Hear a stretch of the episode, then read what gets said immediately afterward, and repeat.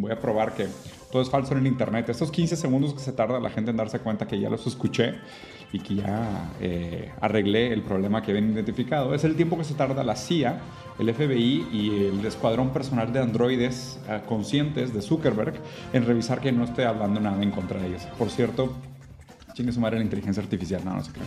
No existe tal cosa, no hay nada a quien mandar a la chingada. Y si lo existiera no me entendería de todas formas porque el lenguaje que solo fracasa es un gran error de la subjetividad humana. No creo que sea programable ese error. Pero bueno, vamos a empezar. Vamos a ver qué está pasando con el mundo. Mi hermoso, sensual, esforzado, muy productivo, amable. Seguramente huelen bien incluso, pero invariablemente desechable capital humano. Aún así, aún después de todas sus cualidades, su dedicación, su esfuerzo, su trabajo duro, desechables, muy desechables, Capitán. Vamos a empezar con Wall Street Journal justo el último review de noticias que hice la semana pasada, para que vean que hay una continuidad, ¿eh? hay una trama. Es como si fuera una novela, pero es una novela sumamente trágica, donde estamos aquí todos eh, excitados en nombre del apocalipsis, esperando a que se acabe todo y que pasemos a un lugar mejor, que sea postcapitalista. Pero en el Inter lo que podemos hacer es reírnos de las tragedias que nos suceden a nosotros y también son ajenas. ¿no?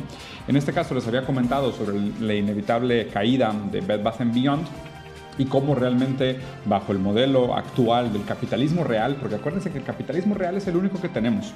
Ese capitalismo que existe en los libros de los libertarios tiene la misma validez, la validez teórica que el mundo de Narnia o el castillo de Hogwarts y estas cosas, ¿no? Ni siquiera lo voy a poner al mismo nivel que Señor de los Anillos ni Game of Thrones porque me parece literatura mucho más bien articulada, eh, mucho más racional que lo que presentan muchos, muchas teorías liberales y libertarias, pues ni se diga, ¿no? Pero el caso es que la semana pasada hablamos sobre la inevitable caída de Bed Bath Beyond y esto provocó el suicidio de su antiguo CFO, Gustavo Arnal. Y si no me equivoco, Gustavo Arnal, corríjanme si estoy equivocado, era venezolano. Qué increíble salir de Venezuela, de ese lugar tan criticado por los liberales y los eh, pro capital, los lamebotas del capital, eh, para ir a trabajar a esta gran empresa, tener una gran vida y después aventarte de una ventana muy alta, un edificio muy alto, porque los números van para abajo. Porque la grafiquita y los números van para abajo. Increíble, ¿no? Increíble esa susceptibilidad. Me encantó la, la hermosa metáfora que existe entre la caída catastrófica de Bed Bath Beyond y su ex CFO, que la verdad que en paz descanse, no le deseo absolutamente ningún mal y le mando los pésames a la familia, no era intención de burlarme de él, simplemente era revelar cómo existe esta falla sistemática de un sistema que supuestamente promete una serie de eh, condiciones dignas y sentido de vida, cuando realmente lo que hace es llevar a la gente al borde de la locura. Y en este caso todavía peor, ¿no? A una, a una decisión tan, tan radical. Pero bueno, vamos a regresar al chiste porque la verdad es que ahora sí se va a poner chistoso la cosa. No, no se crean. El futuro de la educación está jodido gracias al hecho de que nadie quiere pagarle los sueldos decentes a las educadoras. Y están considerando, de hecho, en, en Estados Unidos, usar ex militares retirados como, como, como profesores. Lo cual es una gran idea. Es una gran idea porque justo así empieza la película de Starship Troopers que es una gran película que retrata los, los, pánicos, los miedos y los peligros del fascismo. Eh, y en esta película Starship Troopers usan exmilitares como profesores de primaria y secundaria. Y aquí, pues digo, la verdad es que como pobres maestras no tienen acceso a un salario digno, eh, tienen condiciones miserables de vida y tienen uno de los trabajos considerados casi unánimemente como más importantes para el desarrollo de la humanidad, que es educar a nuestros hijos, cuando nosotros estamos trabajando y produciendo para el capital. Para ellos, recuerden, todo lo que hacemos lo hacemos para estas tres grandes empresas. Vanguard, BlackRock y ¿cómo se llama la otra? Algo Daily. No me acuerdo cómo se llamaba, pero algo Daily. Recuerden por quién lo hacemos. Deberíamos de pegar una foto de nuestros dueños capitalistas para no olvidar por quién, por quién estamos aquí chingándole, por quién trabajamos de 9 a 7 todos los días. Recuerden, esos tres capitalistas no saben tu existencia y no les importas ni un colmino y te reemplazarían en dos patadas y solo aventarían tu cadáver a un pozo si tuvieran la posibilidad, pero tú lo haces por ellos, amigo. No, no olvides por quién, por quién sudas, por quién es tu lágrima gorda. No, no es por mantener a tu familia, bueno, sí, para, que puedas seguir subsistiendo, pero la plusvalía que generas no es para ti ni para tu familia, es para esos tres grandes capitalistas que están en esas, esas tres grandes empresas. El caso es de que Estados Unidos está pasando por una crisis muy, muy severa del sistema educativo. Digo, los niños no solo tienen problemas X como eh, el país que tiene más balaceras en escuelas del mundo por una proporción de casi 300 a 1, normal, o sea, ser un niño en Estados Unidos implica desde los 5 años de edad escuchar una conversación de tus papás de que, oye hijito, que sepas que eh, existe una gran posibilidad de que se meta alguien con una ametralladora a tu escuela pero es importante porque es nuestro derecho y nuestra libertad el porte de armas, pero es importante que tú a los 5 años de edad sepas que en nombre de esa supuesta libertad de defendernos del Estado, que era el, el argumento este maquiavélico de por qué se le da armas al pueblo, para que el pueblo tenga esta cierta conciencia de que en algún día si el Estado se pone demasiado autoritario en contra mía, yo tengo armas para rebelarme contra él. Entonces si el Estado me da armas, pues debería de confiar en el Estado, porque el Estado mismo me está dando los medios con los cuales me puedo defender de él, lo cual suena ridículo, porque Estados Unidos si realmente quisiera aniquilar a sus, a sus, a sus, eh, a sus ciudadanos, eh, lo haría con una guerra de opio, lo cual ya lo está haciendo, y una población carcelaria, que es casi el 22% de toda la población carcelaria del mundo está en Estados Unidos. Entonces, eh, no, créanme que las R15 no funcionan en, el argumento maquiavélico que justifica el por qué existe eso, pero sí ideológicamente sí funciona. El caso es que los niños tienen primero ese gran problema de que tienen que desde los 5 años de edad aprender a prepararse a un ataque armado en sus escuelas, evidente, inmanente y, pues prácticamente lo van a ver o lo van a vivir de una manera eh, cercana en sus vidas.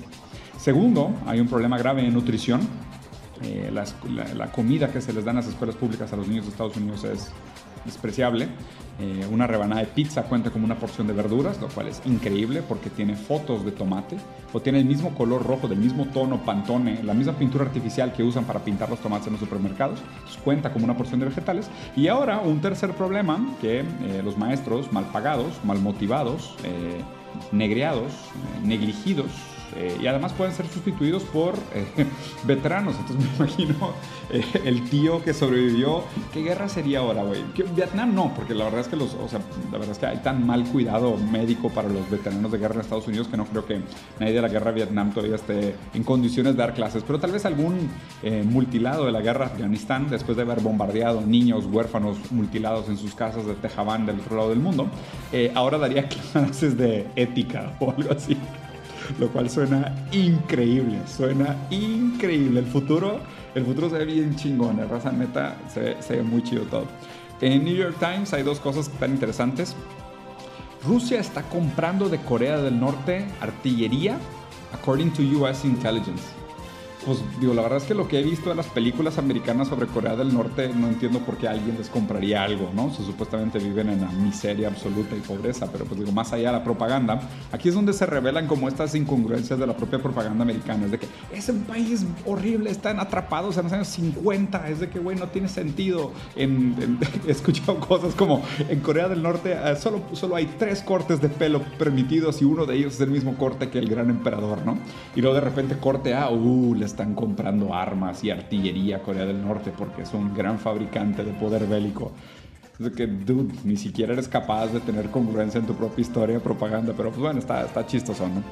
Eh, otra cosa que, que, me parece interesante de la narrativa americana es, en Moscú, el, eh, el, la guerra está a un mundo de distancia, ¿no? Entonces, qué raro que el cuando Rusia tiene un conflicto bélico, en este caso el de Ucrania, que recuerden que es importante, que es el derecho, de, más bien derecho, pues es, un, es una respuesta razonable por parte de Rusia de tratar de impedir que la OTAN siga poniendo bases militares por todos lados. Y recuerden que Estados Unidos tiene 800 bases militares por el mundo, pasándose por el arco del triunfo prácticamente todos los acuerdos y tratados que existen, pero pues como son Team America y son, haz de cuenta que la policía del mundo, según ellos, autonombrados, eh, pues, eh, ellos sí pueden, ¿no?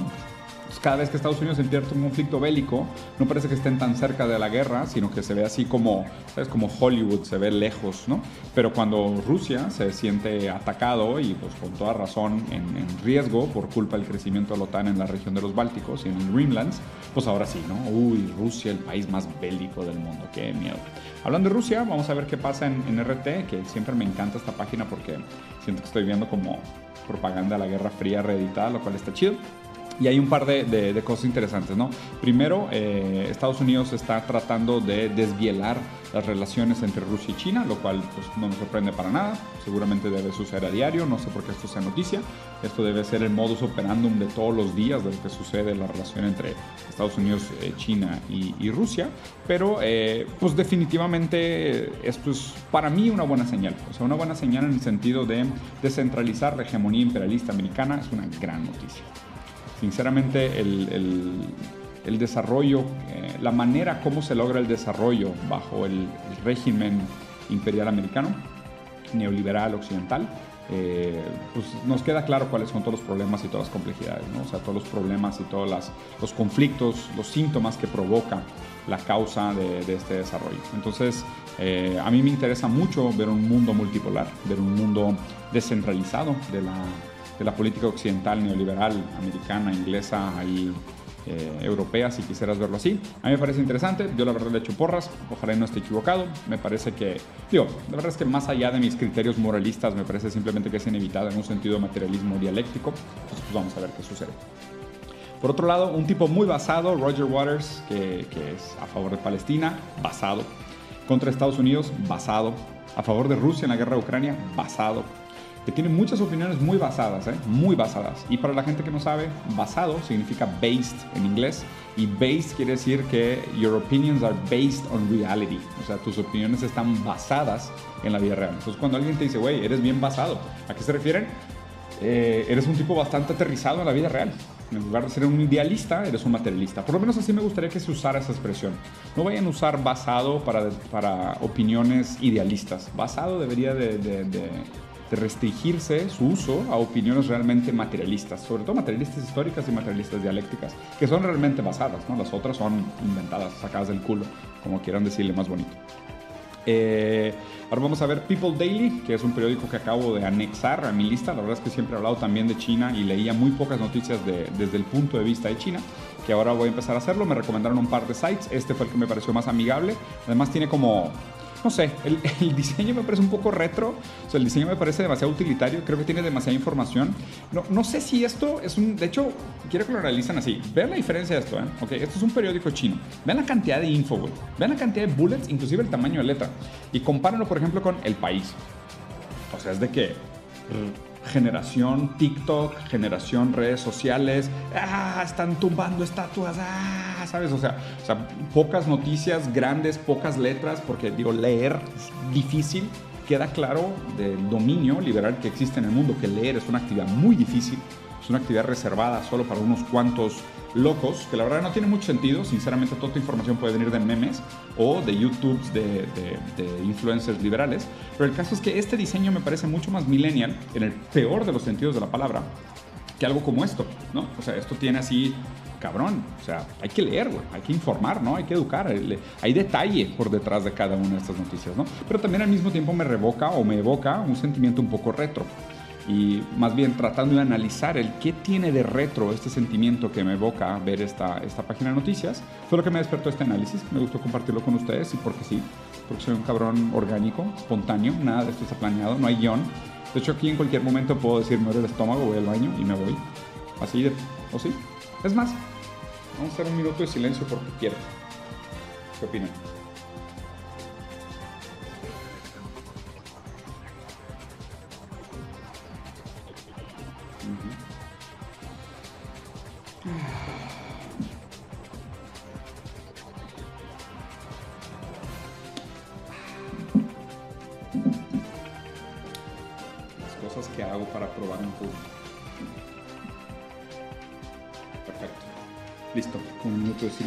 Vamos a lo siguiente, el guion. Ah, ¿verdad? Pensaron que esto estaba todo improvisado. Pues no, güey. Todo está planeado. Todo es mentira. Todo está en un guion. No, no es cierto, los engañé de nuevo. Incluso eso fue mentira. No hay guion. No hay guion. De repente diseño cosas, o sea, dibujo cosas así. Como. Una carita feliz. No hay, no hay guion. Los engañé dos veces. No, de hecho, tres veces los engañé en un lapso muy pequeño, muy corto de tiempo. No están poniendo atención, cabrón. Deberían de escuchar el por qué hago las cosas que hago y no cómo lo hago. Si algo quisiera que, se quedaran de mí, si es que fallezco en uno de mis vuelos de avión, donde siempre me da miedo morir porque tengo pánico a la turbulencia, se me a cuestionar las cosas, incluyéndome a mí. Okay, bueno, vamos a continuar. El caso es que los dos noticias que me parecieron interesantes, gran foto, ¿eh? gran foto, gran foto descontextualizada. No sé si es el próximo lanzamiento del juego de Assassin's Creed 2099, tipo Spider-Man 2099, y es este Juanito dobla rápido, bueno, Miguelito dobla rápido, Michael Fassbender, viajó al futuro en 2099 y lo que hace es hackear China Estados Unidos hackeó a China 10.000 veces y robó 140 gigabytes de datos relevantes, como cosas de furries. Que por cierto, hablando de furries, qué miedo, güey. Ayer, en un momento de debilidad, donde estaba contestando preguntas en Instagram los lunes, que por cierto la gente que no me sigue en Instagram, vaya, píquenle los botones de otras redes sociales, también no se enojáis, alimenten el algoritmo en mi favor. Eh, estaba contestando preguntas ayer lunes y la verdad es que digo, siempre preguntas medio trolls, ¿no? Y la verdad es que casi siempre las bloqueo, nunca las contesto. Pero un vato, o sea, un vato me puso de que eres un gordo resentido. Y yo de que, y posté una foto sin camisa, ¿no? Porque, pues digo, la verdad es que me he sentido bien últimamente, desde que regresé al viaje he ido mucho al gimnasio, entonces pues he bajado un poquito de peso. Sigo estando gordito, pero me siento cada vez más a gusto con mi propia forma física. Entonces posté una foto sin camisa diciendo gordo sí, resentido no lo cual detonó una ola de comentarios que no estaba listo para escuchar. Me siento muy apreciado y les agradezco y al mismo tiempo tengo miedo. Eh, no conocía la comunidad oso eh, y al parecer pertenezco a la comunidad oso y soy un, tipo de ícono para la comunidad oso, lo cual me hizo sentir al mismo tiempo sumamente valioso y asustado de, las implicaciones de tal comentario, ¿no? Pero, regresando, es el tipo de cosas que, que, que, pasa cuando hackean datos, ¿no? Entonces, esos 140 gigas seguramente incluía todo tipo de fotos de animales de todo lugar del mundo, pero pues si, si hackeas 10.000 veces para robar 140 gigas, no te hace como muy poquito. O sea, o Estados Unidos es ineficiente o la manera como Estados Unidos guarda los datos es muy eficiente. Pero hackear 10.000 veces algo para robar 140 gigas de datos, o sea, creo que yo en una noche solitaria en un hotel buscando videos interesantes para despertar mi creatividad en un sentido de descarga libidinal, probablemente use más que 140 gigas de datos. No, digo, soy de esas personas normales que tienen 51 pestañas abiertas y hasta que encuentra la correcta, termina, luego inmediatamente te sientes como asqueado de las 150 pestañas que tienes abiertas y empiezas a cerrarlas todas, aún antes de ir por un pañuelo al baño. Pero eso usa más que 140 GB de datos, o sea, no entiendo cómo China fue hackeada 10.000 veces para perder 140 GB de datos. Algo, algo no me cuadra este número, ¿no? Siempre hay que desconfiar de los datos, no solo los de China, pero todos. Eh, China aumenta su preparación para suministros de la reciente demanda de gas natural líquido, entonces el licuado, perdón, gas natural licuado. Eh, definitivamente esto pues a consecuencia de las relaciones que, que, están dando, o más bien de la escasez que va a surgir eh, de los embargos que se le están poniendo a Rusia. Y me encanta que, güey, o sea, de que no, rusos malos, ahora les vamos a poner embargos económicos porque no están de nuestro lado y no permiten el progreso del neoliberalismo en los Bálticos y la desestabilización de su región para que podamos adueñarnos de su capital natural sin ningún precio, ¿no? Entonces los vamos a multar económicamente. Corte a, ah, el invierno va a estar bien frío, no tenemos gas natural para alimentarnos, ni comer, ni bañarnos, ni usar calentamiento, entonces todo va a estar mal y empiezan manifestaciones en la calle en Alemania y eh, creo que Polonia también tuvo manifestaciones, República Checa, Francia, seguramente España y Portugal van a ser muy pronto. Se van a poner chistosas las cosas en diciembre, ¿eh? muy chistosas las cosas en diciembre. Y el frío tiene un histórico de derrotar el fascismo. el frío tiene una gran historia de derrotar el fascismo. Y vayan a leer porque el frío es un gran enemigo del fascismo. Entonces, yo soy un oso y me gusta mucho el frío, soy team frío. No, definitivamente no soy team calor. Soy team frío porque aparte el frío tiene una gran historia de derrotar al fascismo. Vayan a investigar. Es una historia chida. Y tal vez nos estemos acercando a otro tipo de guerra donde de nuevo el frío va a ser el principal enemigo del, avance del fascismo. Wink, wink. Guerras mundiales. Bueno, para terminar. Eh, el país, ahora sí llegando a un periódico realmente millennial, ah, están tomando estatuas, ah, quieren destruir el, pasado. Ah. sí, en parte puede ser. No quiero hablar de esto, la verdad, bueno, también vamos a hablar un poquito de esto, ¿por qué no? Eh, sobre el tema de tumbar los, las estatuas de los conquistadores, ¿no? Y, hablar sobre este proceso histórico violento, definitivamente, de la conquista española. Eh, estoy dividido. Realmente estoy dividido. O sea, entiendo, por una parte, que no deberíamos de glorificar a figuras tiránicas, eh, por otro lado, son otros momentos históricos. Lo que deberíamos de entender es que el, el, proceso histórico es así y, hay un riesgo muy grande, sobre todo en olvidar la historia o tratar de pintar la historia o borrar la historia.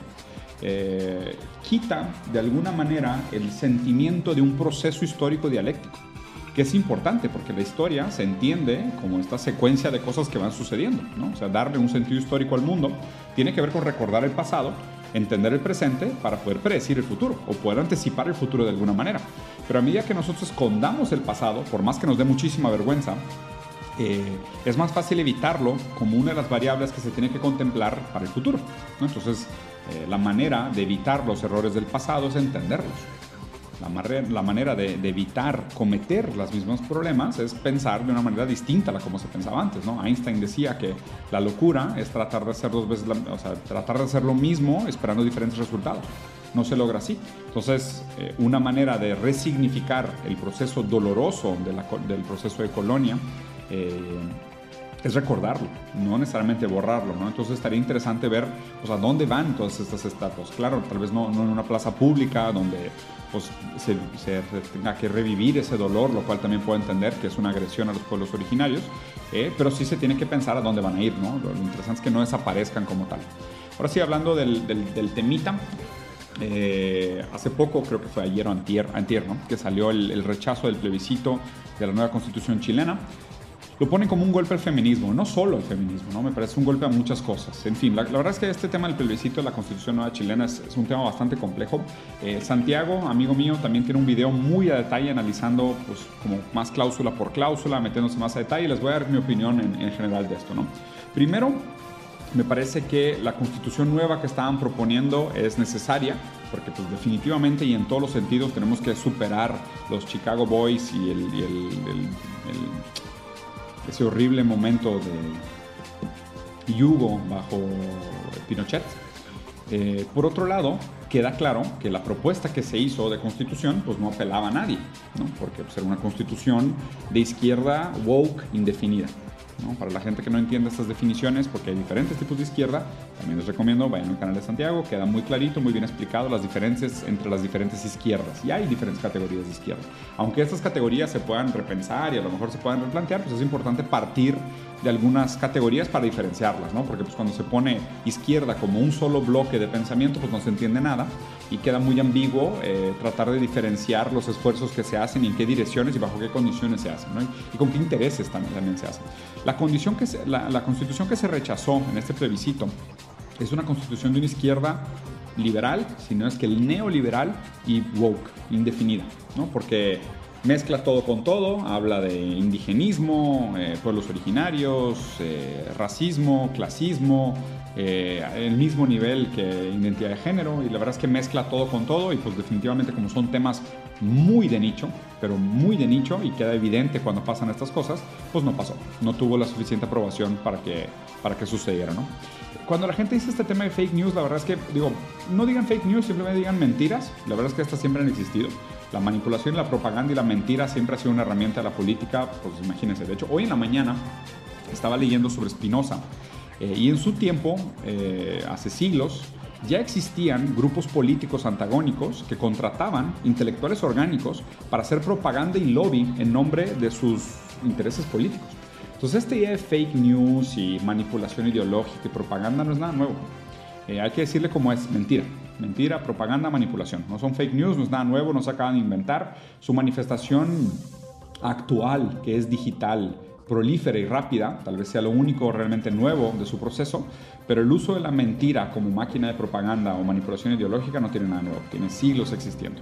Entonces, a mí me parece realmente que, y, también me parece que falsamente eh, disloca el problema de por qué falló el plebiscito.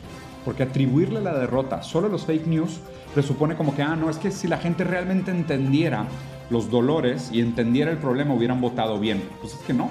La verdad es que ese no es la raíz del problema. El, problema no son estos dilemas identitarios de la política o estas segregaciones identitarias y los problemas de, ah, yo expresar mi individualidad. No.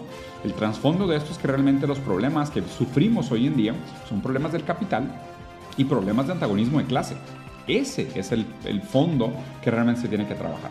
Tanto queda claro que siempre que llega un gobierno de izquierda neoliberal al poder y trata de resolver las cosas con estas políticas identitarias, no solo no logra nada, sino que lo que trae como consecuencia es un gobierno reaccionario de derecha. De derecha. Ese es el problema real del fracaso de esta constitución chilena. Entonces, Boric inmediatamente después prepara cambio de ministros y ahora sí, pues hay que pensar en cómo reescribir la constitución. Lo que me encantaría es que se sentara con eh, una izquierda definida, con los diferentes tipos de izquierda definida, que se acercara tal vez un poco más a Petro, eh, con otros eh, seguramente un poco más un poco más definidos en su postura sobre lo que es la izquierda y sobre todo trataran de hacer una constitución que reemplazara la constitución actual, pero viendo por el bienestar y las condiciones materiales de los trabajadores, que somos la mayoría, que somos la mayoría y eso sí resuelve los antagonismos existentes bajo el capital no los problemas identitarios, porque los problemas identitarios claramente, primero, no le interesan a mucha gente y segundo, no resuelven los problemas de fondo. Los problemas de fondo son estos antagonismos de clase, las condiciones materiales y los problemas definidos por el materialismo dialéctico. No por todos estos idealismos y este wokismo que, de nuevo, le interesa muy, muy poca gente. Entonces, eh, lo que me gustaría ver de todo esto es eh, un trabajo un poco más basado por parte del presidente Boric, porque realmente esto pone un, un precedente negativo para la nueva izquierda latinoamericana. Y la verdad es que si va a ganar Lula en Brasil ahora en octubre, eh, me gustaría que la nueva izquierda latinoamericana realmente tuviera un poco más basada su política pública y no, no fueran solo estos discursos neoliberales woke progresistas, que fue justo lo que puso Trump en el poder en Estados Unidos y lo que va a traer nuevamente a Trump o algo similar en el 2024 en Estados Unidos. O sea, hay que pensar, acuérdense de esta frase que me encanta, ¿no? Que es, todos los movimientos emancipatorios de izquierda que prometen de más y entregan de menos provocan el crecimiento de una derecha reaccionaria protofascista la izquierda que llega al poder prometiendo todos estos cambios, no, su vida va a ser mejor con nosotros, voten por la izquierda, llegan al poder y son neoliberales que negocian con el gran capital y lo único que hacen es pintar el capitalismo de verde, de rosa, morado y consciente y obviamente no cambian las condiciones materiales de la gente y el dolor sigue y, y las condiciones materiales siguen en detrimento, pues realmente lo único que hacen es que el pueblo se vuelva desconfiado de las promesas falsas de la izquierda y con toda razón, ¿eh? Y con toda razón. Lo que tienen que hacer los gobiernos es trabajar sobre las condiciones materiales de la gente. Eso sí provoca cambios en la manera como pensamos. Acuérdense que estos debates siguen siendo fundamentalmente idealismo contra materialismo. La gente que cree que porque pensar diferente tu vida va a ser mejor, cuando realmente mejorar tu vida es lo que hace que cambie tu manera de pensar. Y esto lo ha dicho N cantidad de pensadores, pero bueno, para qué citarlos en este momento. Bueno, vamos a pasar un poquito a... Hicieron por acá un par de preguntas y no las quiero dejar pasar, porque la verdad es que acá siempre las dejo pasar. Y mm, acá hicieron una... ¿Dónde está? No, ¿dónde estás, dude? Alguien hizo una pregunta con una donación. Maldita sea que ya la perdí, güey. Joder. Bueno, me acuerdo, lo bueno es que me acuerdo. Alguien preguntó sobre mi postura sobre el modelo de Jack Fresco. Eh, yo soy en contra de los movimientos de decrecimiento y, también, me, o sea, me parece que tienen sus límites. Hay muchos economistas que han, mostrado el problema del decrecimiento. Eh, esos, esos, esas propuestas de economías desaceleradas presuponen un error maltusiano, que es eh, hay un exceso de población cuando eh, con la productividad que hemos logrado gracias al capital, recuérdense que aquí somos fans del capitalismo, pero queremos superarlo, y dialécticamente integrar aquello que se supera y no rechazarlo como un negativo vacío, sino realmente pasar por el proceso de Ausschreibung y llevarnos aquello que mejor nos funciona del modelo actual, resolviendo sus, sus antagonismos internos. Entonces, no soy a favor de los modelos decrecientes, a mí simplemente me parece que hay mejores maneras de, hacer gestión de economía. Eh, China es un claro ejemplo a través de un Estado más fuerte, inversión que no le tenga miedo a la inflación en los lugares adecuados, mientras hay dominio sobre la economía, hay planeación sobre la economía, que de nuevo no existe economía no planeada, pero prefiero que sea abiertamente planeada como lo hace el Estado chino y no eh, es planeada en el beneficio de tres grandes corporaciones y que se joda todo el mundo y toda la naturaleza. Eh, entonces me parece que hay maneras de, usar la productividad que tenemos hoy en día a nuestro favor. Eh, en, nombre de estos modelos también de regresar a comunidades más pequeñas y esta como regresión, me parece un poco reaccionario, tanto, el, tanto la economía decreciente como los regresos a las comunidades autóctonas que me parece que son dos tipos de reaccionarismo, ¿no? Son antirrevolucionarios, como no entienden el proceso dialéctico como, un, como una superación dialéctica, sino que lo que quieren es más como regresar, ¿no? Y decir, vámonos tantito para atrás, o sea, avanzamos demasiado rápido, ¿no? son conservadores en el sentido de que quieren regresar las cosas o hay que parar el progreso y woke porque quieren estar más en armonía con la naturaleza, ignorando los progresos históricos y lo que la tecnología nos trae como progreso. Simplemente hay que mejorar las relaciones de poder, las relaciones de propiedad. El, el, tema no es un asunto de fondo que la tecnología esté mal o que el progreso sea algo negativo, no es quién se queda con el valor producido por el progreso. Ese es el, ese es el gran detalle. Por eso siempre les digo, o sea, las discusiones hoy en día hay que tenerlas a nivel de propiedad. ¿Quién se queda y por qué existen estas relaciones de propiedad? ¿Por qué existe esa distribución de plusvalía? Ahí es donde está el meollo del, del asunto, por así decirlo. Señor Diego, ¿cree usted que el amor es una enfermedad, una necesidad, un lujo? Saludos desde South Carolina. Lucifer Morningstar, gran nombre para empezar. Tengo pendiente el review de Sandman, que por cierto me gustó bastante, pero bastante. Eh, luego me lo aviento, yo creo que las 100 semanas si tengo tiempo. El amor, a ver, ¿una enfermedad, una necesidad o un lujo? No es que ninguno de los tres. Es que no creo, no creo que exista nada de voluntario en la en el amor. Entonces descartaría, bueno, es que es un lujo, un plusvalor, como un tipo de exceso. O sea, a lo mejor es un lujo, ¿eh? Entre las tres que me pusiste, entre necesidad, enfermedad y lujo, me parece que está más cerca del lujo.